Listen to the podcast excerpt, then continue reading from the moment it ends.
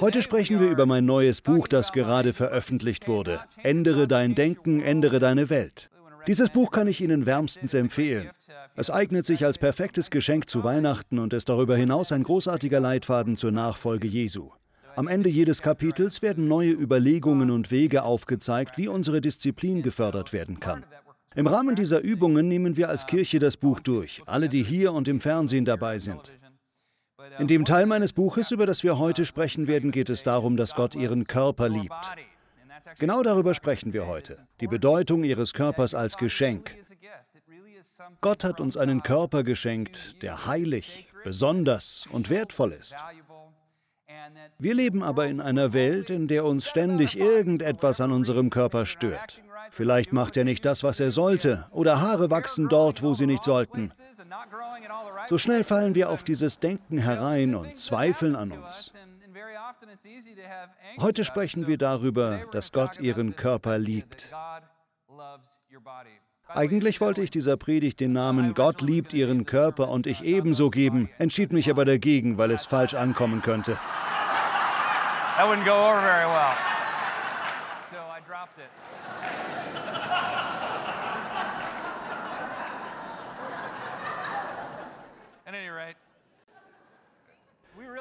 Wir sind alle dankbar für unseren Körper. Wir sind dankbar, dass wir am Leben sind, dankbar, dass wir gesund sind, wenn wir gesund sind. Doch in Zeiten, wenn wir krank sind oder die Dinge nicht so laufen, wie sie sollten, ärgern wir uns schnell darüber, wie wir sind. Als erstes möchte ich, dass wir etwas feststellen. Unser Körper ist ein Geschenk. Es ist eine Ehre, dass wir auf dieser Welt sind und leben dürfen. Wie wir über unseren Körper denken, kann theologisch und medizinisch gesehen einen positiven oder negativen Einfluss auf unseren Körper haben. Dem stimmen wir doch alle zu, oder? Wenn also unsere Gedanken einen positiven Einfluss auf unseren Körper haben können, wäre es dann nicht medizinisch sinnvoll, positiv über unseren Körper zu denken? Darüber möchte ich heute sprechen. Unser Körper ist heilig. Der Körper ist heilig. Im Judentum und im Christentum ist der Körper der Ort, wo Gott im Leben eines Menschen wirkt. Gott gebraucht den Körper, um auf der Welt einen positiven Unterschied zu bewirken. Wenn Sie ein Waisenhaus bauen, brauchen Sie Ihre Arme. Wenn Sie die Kranken heilen, wie Jesus es tat, werden Sie Ihre Hände verwenden. Wenn Sie ein Kind trösten, tun Sie das mit einer Umarmung. Sie brauchen Ihren Körper, um in dieser Welt etwas Geistliches auszudrücken. Unglaublich, wie oft wir vergessen, dass Gott unseren kaputten Körper gebraucht, um andere zu heilen, wie Henry Nouwen sagt, egal wie verletzt wir sind. Gott macht uns zu verwundeten Heilern. Die größten Heiler im christlichen Glauben waren selbst krank. Ist das nicht interessant? Es überrascht mich jeweils, wenn kranke Menschen die Fähigkeit haben, andere zu heilen, sie selbst aber nicht geheilt werden. Ich glaube, es ist wichtig, dass wir uns über unsere Körper nicht aufregen. Wir müssen verstehen, dass der Körper im Christentum nicht unabhängig von der Seele ist, sondern ein Teil davon. Die Seele hält alles zusammen, unseren Geist, unsere Gedanken, unseren Körper. Für Juden und Christen ist der Körper ein wichtiger Bestandteil des Glaubens. Eine der ersten theologischen Feinde der christlichen Kirche waren die Gnostiker, die glaubten, dass alles am Körper schlecht und alles am Geist gut war. Viele glaubten zwar, dass Jesus von Gott gesandt wurde, doch sie glaubten, dass er Geist war und keinen Körper hatte. Als Johannes, der Autor des Johannesevangeliums, seine Erzählung beginnt, greift er damit die Gnostiker direkt an. Er sagt, am Anfang war das Wort. Das Wort war bei Gott. Damit sind die Gnostiker noch einverstanden. Dann fährt er fort, das Wort wurde Fleisch und lebte unter uns. Im Altgriechischen gibt es zwei Wörter für den Körper. Eines der beiden Wörter ist Soma. Sagen Sie Soma. Soma ist wunderschön. Ein Olympiakämpfer, ein Model, ein Schauspieler, jemand mit Sixpack und 6% Körperfettanteil, 1% für jeden einzelnen Bauchmuskel. Einfach beeindruckend. Das wäre Soma, das Wunschbild von Körper. Im Altgriechischen gibt es aber auch noch das Wort Sarx. Es wird oft als Fleisch übersetzt. Es bezeichnet alles, was uns nicht gefällt. Älter werden, Behaarung, Falten, Krankheiten und so weiter. Das ist Sarx, das Fleisch. Johannes sagt nicht, dass das Wort etwas Schönes wurde, also Soma, Er sagt ausdrücklich, das Wort wurde Fleisch. Wenn ich das geschrieben hätte, dann hätte ich vermutlich geschrieben, das Wort wurde ein Typ. Ein ganz normaler Typ. Das ist zentral, weil es eine theologische Bekräftigung der christlichen und jüdischen Ansicht ist, wonach der Körper weder schlecht noch böse ist. Der Körper ist ein Geschenk. Er ist heilig und geheiligt. Ihr Körper ist Gottes Geschenk an Sie. Diese Botschaft hören wir in der Welt nicht. In der Welt ist der Körper nur ein Geschenk, wenn er schön und perfekt ist. Dieses Bild wird von allem, was wir sehen und hören, noch verstärkt. Auch umwerfend schöne Frauen kommen sich oft selbst hässlich vor, wenn sie sich mit dem vergleichen, was ihnen im Fernsehen und in Filmen gezeigt wird. Es ist wirklich unglaublich, wie die attraktivsten Menschen der Welt, die im Fernsehen und in Zeitschriften gezeigt werden, oftmals 16 oder 17 Jahre alt sind und dafür bezahlt werden. Wenn sie dann älter werden, halten sie oft spezielle Diäten ein, nur für ein Bild. Das führt oft zu einem Flüssigkeitsmangel. Sie werden geschminkt und es wird geschaut, dass alles perfekt ist. Nachdem das Bild mit der passenden Beleuchtung gemacht wurde, wird es auf dem Computer nochmals angepasst. Die Hüften werden breiter gemacht, die Taille schmaler und die Haare dunkler. So funktioniert das. Diese Bilder vom idealen Körper sehen wir dann überall. Ich finde es interessant, dass die größte und am schnellsten wachsende Kundenschicht von Apple-Produkten Senioren sind. Wahrscheinlich sind das die einzigen, die es sich überhaupt leisten können. In einer Apple-Werbung werden aber keine Senioren gezeigt, die Apple-Produkte kaufen. Man sieht Kinder mit den Produkten. Man sieht keine Menschen mit Rollator, die etwas auf ihrem iPad oder iPod anhören, oder? Es ist immer eine junge, modische und gut aussehende Person. Unsere Kultur schaut ständig nur auf dieses kurze Fenster im Leben, wo wir am schönsten und gleichzeitig auch am dümmsten sind. Das ist scheinbar das Ideal. Wenn ich unseren Glauben betrachte, wie er 2000 Jahre lang gelebt wurde und nicht das, was in der heutigen Kultur gilt, dann sehe ich einen Glauben, der den Körper wertschätzt. Egal wie krank, wie alt, egal wie nutzlos. Im ersten Jahrhundert wurden Menschen mit einer Behinderung von den Römern ausgeschlossen und die Kirche Jesu nahm sie auf. Denn in unserem Glauben ist der Körper heilig. Ein Tempel, wunderbar, wunderschön, ein Geschenk. Und wenn nicht alles perfekt ist, gibt Gott ihrem Körper Wert. Er liebt ihn und ich auch. Wissen Sie, worüber ich oft nachdenke? Wenn ich über den Körper nachdenke, kommt mir oft ein gut aussehender, wunderbarer junger Mann namens Nick Wojcic in den Sinn, der schon viele Male in dieser Kirche war. Ein Mann ohne Arme und Beine. Dieser Mann ist ein guter Freund geworden. Er hat in dieser Welt für Gott mit seinem Körper schon so viel bewirkt, mit seinem Lachen, mit seinen Worten und seinem australischen Akzent, was definitiv ein Pluspunkt ist. Nicks Geschichte ist wirklich unglaublich. Er wurde ohne Arme und Beine geboren und konnte sich nie vorstellen, wie es anders gewesen wäre. Er hat einen Fuß an seiner Hüfte, mit dem er alles macht. Er spricht darüber, wie er sein Leben gehasst hatte, als er ein Kind war. Er wurde depressiv und versuchte sich das Leben zu nehmen. Erst als er anfing an Jesus Christus zu glauben, verstand er, dass Gott Großartiges mit seinem Leben bewirken konnte, auch wenn er keine Arme und Beine hatte. Durch Nick Wojcic haben Millionen von Menschen Jesus kennengelernt. Er verkündet das Evangelium und ermutigt Menschen. So viele Menschen kamen dadurch zum Glauben an Jesus. Ich erinnere mich, wie ich ihn einmal fragte, stört es dich, dass alle immer über deine Arme und Beine reden? Möchtest du nicht lieber, dass sie das sein lassen und dich einfach kennenlernen? Nick ist ein unglaublich toller Typ. Er sagte mir, nein, denn ich habe das Gefühl, es öffnet mir Türen. Die Leute hören mir zu. Wenn ich mir Gedanken über das Reich Gottes mache und was es heißt, ein Nachfolger Jesu zu sein, kommt mir jemand wie Nick in den Sinn, der zu früheren Zeiten ausgeschlossen wurde, wie alle, die nicht perfekt waren. Doch in Gottes himmlischem Reich ist Nick der Größte. Er ist der Größte. Wie in jedem Kapitel meines neuen Buches möchte ich heute einen Gedanken weitergeben, der verändert, wie wir das Leben und Gott wahrnehmen. Heute möchte ich, dass Sie diesen Gedanken aufnehmen. Mein Körper ist ein Geschenk, auch wenn er nicht perfekt ist. Ihr Körper ist ein Geschenk, ein wertvolles Geschenk, etwas ganz Besonderes. Je mehr wir unseren Körper als Geschenk Gottes ansehen, als Gottes Wohnort, desto gesünder sind wir, desto besser geht es uns und desto mehr sehen wir, wie Gott durch unser Leben Gutes bewirkt. Im ersten Korintherbrief schreibt Paulus an die Kirche in Korinth. Ein Großteil des Kapitels dreht sich um sexuelles Fehlverhalten. Wir werden heute nicht im Besonderen über sexuelles Fehlverhalten sprechen, doch ich möchte die Argumentation dahinter anschauen, warum Paulus sexuelles Fehlverhalten als Problem für die Kirche ansieht. Er sagt, oder habt ihr etwa vergessen, dass euer Körper ein Tempel des Heiligen Geistes ist, der in euch wohnt und den Gott euch gegeben hat? Ihr gehört also nicht mehr euch selbst. Gott hat euch freigekauft, damit ihr ihm gehört. Lebt deshalb so, dass ihr mit eurem Körper Gott Ehre bereitet. Die ganze Idee, dass wir unsere Körper ehren und Gott mit unserem Körper Ehre bereiten sollen, finde ich wirklich interessant.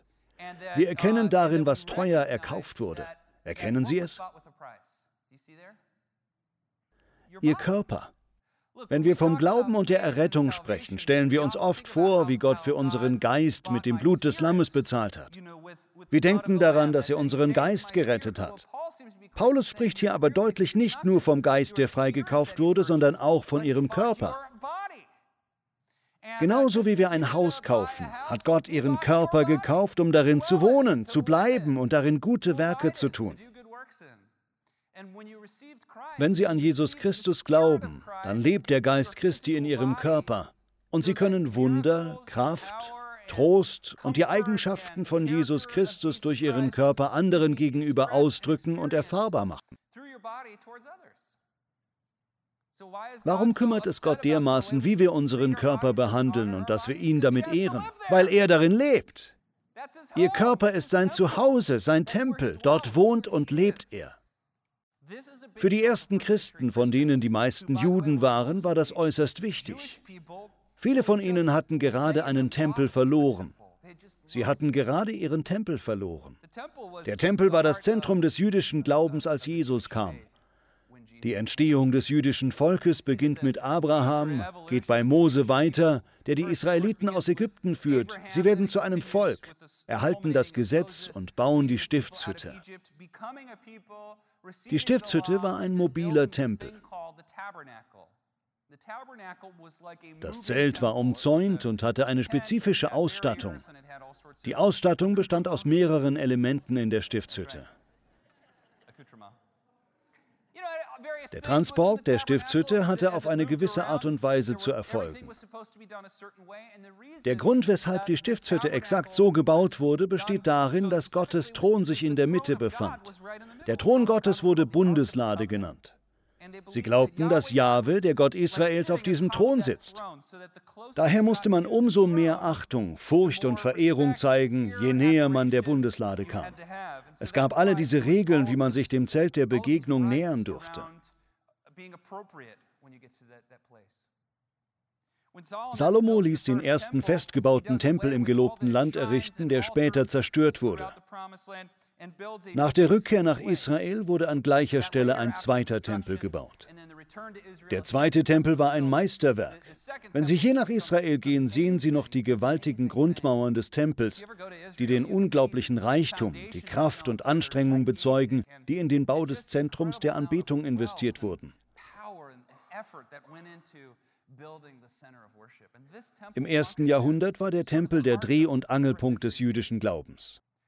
Es gab eine Redensart, die lautete ungefähr so, die ganze Erde ist heilig und gehört dem Herrn. Heiliger als die Erde aber ist das gelobte Land Israel. Heiliger als Israel aber ist Jerusalem. Heiliger als Jerusalem aber ist der Tempelberg. Heiliger als der Tempelberg aber ist der Tempel. Heiliger als der Tempel ist das Allerheiligste, wo sich Gottes Thron befindet. Für das jüdische Volk war es im ersten Jahrhundert so, dass zwar die ganze Erde Gott gehörte, doch je näher man dem Allerheiligsten war, das mit Gottes Geist erfüllt war, desto näher war man Gott. Das war den Menschen damals wichtig.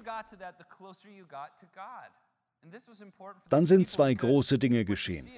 Erstens gab es den Vorhang im Tempel, der Gottes Herrlichkeit verhüllte und der bei der Kreuzigung Christi von oben an bis unten in zwei Stücke zerriss.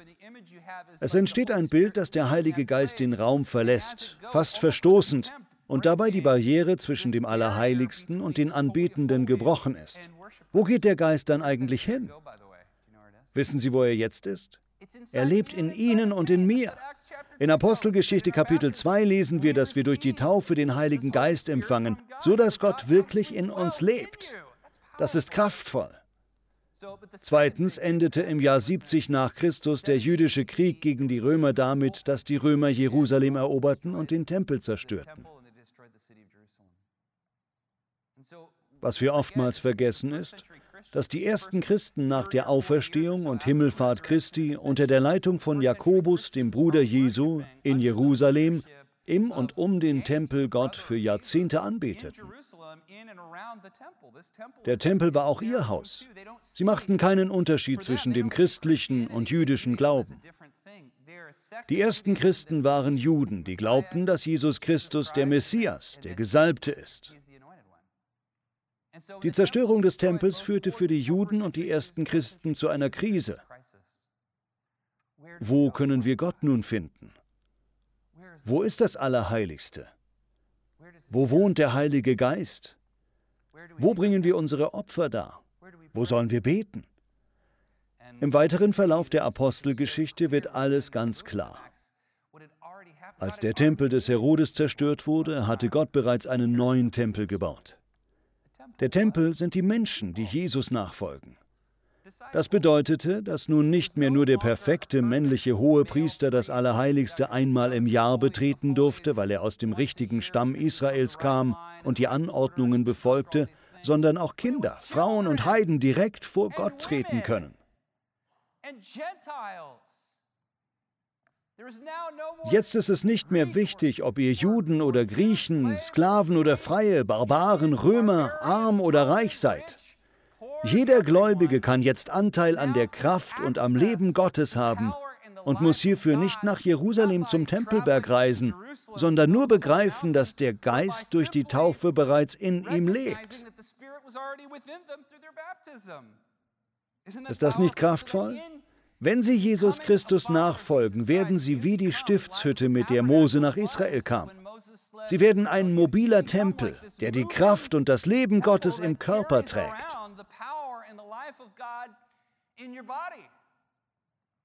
Das sage ich Ihnen alles, um aufzuzeigen, weshalb wir unseren Körper ehren sollen. Ehren Sie Ihren Körper, ehren Sie Ihren Körper, ehren Sie Ihren Körper. Seien Sie dankbar für Ihren Körper.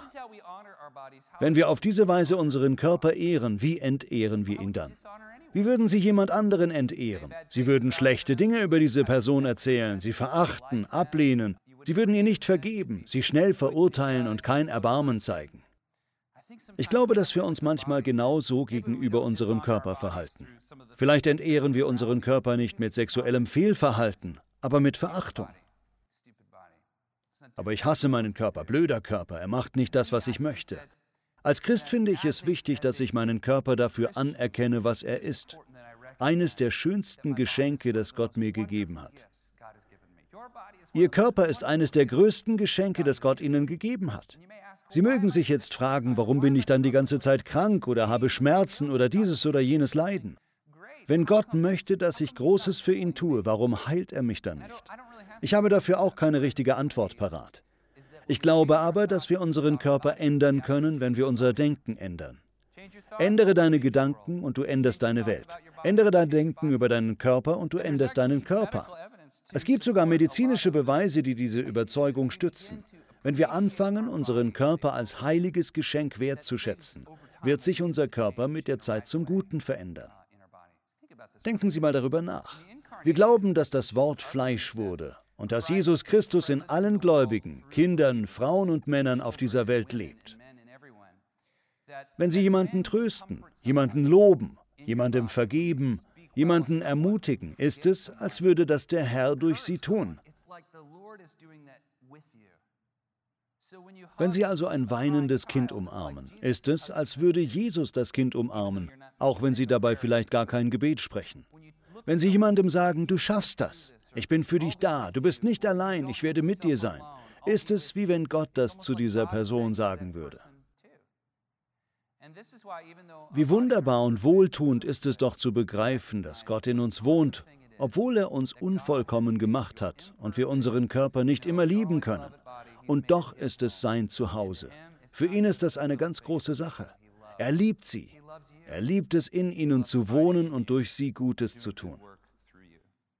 So sollten wir über unseren Körper denken. Stellen Sie sich vor, was in den nächsten ein, zwei, fünf Jahren geschehen könnte, wenn Sie bessere Gedanken über Ihren Körper denken. Wie würde sich Ihr Gesundheitszustand wohl verändern? Es ist bekannt, dass gewisse Gedanken messbare, beobachtbare Veränderungen in unserem Körper herbeiführen. Nur die Gedanken. Angst, Zittern, Lachen, Erregung, all dies findet im Kopf statt und führt zu Veränderungen am Körper. Doch eigentlich geschieht es in den Gedanken, oder? Bei Wut sehen Sie, wie Ihr Körper reagiert. Dafür gibt es einen medizinischen Fachausdruck. Der sogenannte Placebo-Effekt wird eingesetzt, um die Wirksamkeit eines Medikaments zu überprüfen. Die Probanden, die ein Medikament testen wollen, werden in zwei Gruppen eingeteilt. Eine Gruppe erhält das richtige Medikament, die Kontrollgruppe ein Placebo. Das Placebo-Medikament der Kontrollgruppe enthält vielleicht Zucker oder Salz. Beide Gruppen erhalten ein ähnlich aussehendes Medikament. In einigen Fällen haben sich 30 Prozent der Kontrollgruppe selbst getäuscht und glaubten, dass sie Medikamente erhalten, die zu einer Besserung des Zustands führen würden. Ist das nicht eigenartig? Die Mediziner haben dafür auch keine richtige Erklärung. Es gibt zahlreiche Argumente und Erklärungsversuche, aber es gibt keine wissenschaftlich fundierte Erklärung zu diesem Phänomen. Es gibt aber Mediziner, die behaupten, dass Placebos wahrscheinlich eine größere Rolle spielen könnten als bisher angenommen. Der Effekt könnte allenfalls in der Medizin genutzt werden, was aber ein ethisches Problem darstellen kann. Dr. Andrew Weil, der in Harvard studiert hatte, propagiert eben diese Meinung, dass der Placebo-Effekt genutzt werden sollte, um Patienten zu helfen. Vor ungefähr 150 Jahren wurde das auch so gemacht. Er befürwortet, Patienten wieder zu täuschen, damit es ihnen besser geht. Diese Meinung basiert darauf, dass Mediziner beobachtet haben, dass eine positive Einstellung und Perspektive, unterstützende Freunde und Familie auf Menschen mit einer Krankheit eine physische Auswirkung auf ihren Stress, ihre Ängste und so weiter haben. Das dürfen wir nicht vergessen. Das Gegenteil gilt aber auch. Es kann auch zu einem negativen Placebo-Effekt kommen namens Nocebo. Das ist kein Scherz. Es ist ein echter medizinischer Begriff. Der Nocebo-Effekt ist das Gegenteil des Placebo-Effekts. Wenn Sie glauben, dass Sie krank sind und sogar einige Symptome haben, die Symptome aber nicht von einem Medikament oder Placebo-Medikament hervorgerufen werden, spricht man von Nocebo. Das heißt, Sie nehmen also ein Scheinmedikament ein und klagen dann über unerwünschte Nebenwirkungen, obwohl das Medikament nur Salz oder Zucker enthält. Ich glaube, dass der Nocebo-Effekt fast wichtiger ist als der Placebo-Effekt. Denn die Menschen stehen allgemein eher in der Versuchung, schlechter über ihren Körper und ihre Gesundheit zu denken. Es ist uns oftmals auch nicht bewusst, dass diese negativen Gedanken über unseren Körper wirklich schädliche Folgen für unsere Gesundheit haben können. Das ist wirklich wichtig. Es ist auch erstaunlich, dass bei vielen Medizinstudenten dieser Nocebo-Effekt wirkt. Sie lernen alle Krankheiten und deren Symptome auswendig und plötzlich haben sie das sogenannte Medizinstudentensyndrom. In einem TED-Talk hat ein Typ über einen Medizinstudenten erzählt, der zu ihm sagte, John, ich mache mir große Sorgen. Ich glaube, ich bin in den Wechseljahren. Scham hilft uns nicht. Angst hilft uns nicht. Ich glaube, die Sorgen und negativen Gedanken über unseren Körper werden negative Auswirkungen auf uns haben. Wenn ich etwas als Pastor gelernt habe, dann dies. Scham macht alles nur noch schlimmer. Scham macht alles noch schlimmer. Ob Sie sich für jemand anderes schämen oder für sich selbst, es wird nie Ihr Verhalten verbessern. Es wird Ihr Leben nicht verbessern. Es wird Ihre Moral nicht verbessern und auch Ihren Körper nicht. Es wird nichts verbessern, wenn Sie in den Spiegel schauen und fiese Sachen über sich sagen. Wissen Sie, was die Dinge besser macht? Dankbarkeit. Ich habe noch nie jemanden kennengelernt, der wirklich sehr dankbar und gleichzeitig total unglücklich war. Kennen Sie so jemanden? Das Wort Dankbarkeit und Freude beschreiben praktisch ein und dasselbe. Wenn wir anfangen, nicht darauf zu schauen, was wir nicht haben, sondern uns darauf zu fokussieren, was wir haben, werden wir für unseren Körper dankbarer sein und uns danach sehnen und es auch erwarten, dass Gott durch genau diesen Körper etwas Wunderbares bewirken kann. Ich glaube, dass wir dadurch mit der Zeit sogar nachweisbare positive Veränderungen an unserem Körper wahrnehmen. Daher möchte ich Ihnen sagen, dass es so wichtig ist, dass Sie freundlich zu Ihrem Körper sind. Seien Sie nett zu Ihrem Körper. Wenn Sie nett zu Ihrem Körper sind, ist Ihr Körper auch nett zu Ihnen. Vor einigen Jahren sprach Gott zu mir. Ich studierte gerade die großen Wunder und Zeichen Gottes und dabei fiel mir auf, dass praktisch immer Vergebung einem Wunder vorangeht. Kurz bevor Gott Großartiges, ein großes Wunder vollbringt, steht oft die Vergebung einer Person einer anderen Person gegenüber, die das Tor zu Gottes Wirken öffnet. Ich erinnere mich, wie der Heilige Geist damals zu mir sagte, was ich in einer Predigt sagen sollte. Bobby, sag ihnen, dass sie ihrem Körper vergeben sollen. Damals dachte ich, das klingt aber komisch. Es machte auch irgendwie Sinn. Ich predigte genau das und als ich auf der Welt herumreiste, begegneten mir viele Menschen, die mir gestanden, dass sie gar nicht gemerkt hätten, dass sie Wut gegenüber ihrem eigenen Körper hegten, als wäre er eine eigene Person. Also sage ich ihnen, vergeben Sie Ihrem Körper, Vergeben Sie ihm dafür, dass er nicht alles tut, was Sie möchten und sich nicht immer so anfühlt, wie Sie möchten. Und beginnen Sie, Gott für Ihren Körper zu danken. Sie werden ihn nicht immer haben. Eines Tages erhalten wir einen neuen Körper, unseren Auferstehungskörper im Reich Gottes. Und das wird ein wunderbarer Tag werden. Heute aber möchten wir den Körper als Geschenk vom Herrn annehmen und ihn bitten, Großartiges durch uns zu tun. Vater, wir danken dir. Danke für alles, was du uns gegeben hast. Ich bete für Wunder und Kraft. Ich bete für alle, die krank sind oder mit einer Krankheit kämpfen. Ich danke dir, Herr, dass du derselbe bist und bleibst, gestern, heute und für immer. Ich danke dir, dass du in unserem Leben ein Wunder vollbringen kannst, wenn es dein Wille ist. Herr, ich bitte dich darum. Wir bitten um ein Wunder. Vater, ich bete, dass du uns allen dabei hilfst, unseren Körper in einem neuen Licht zu sehen.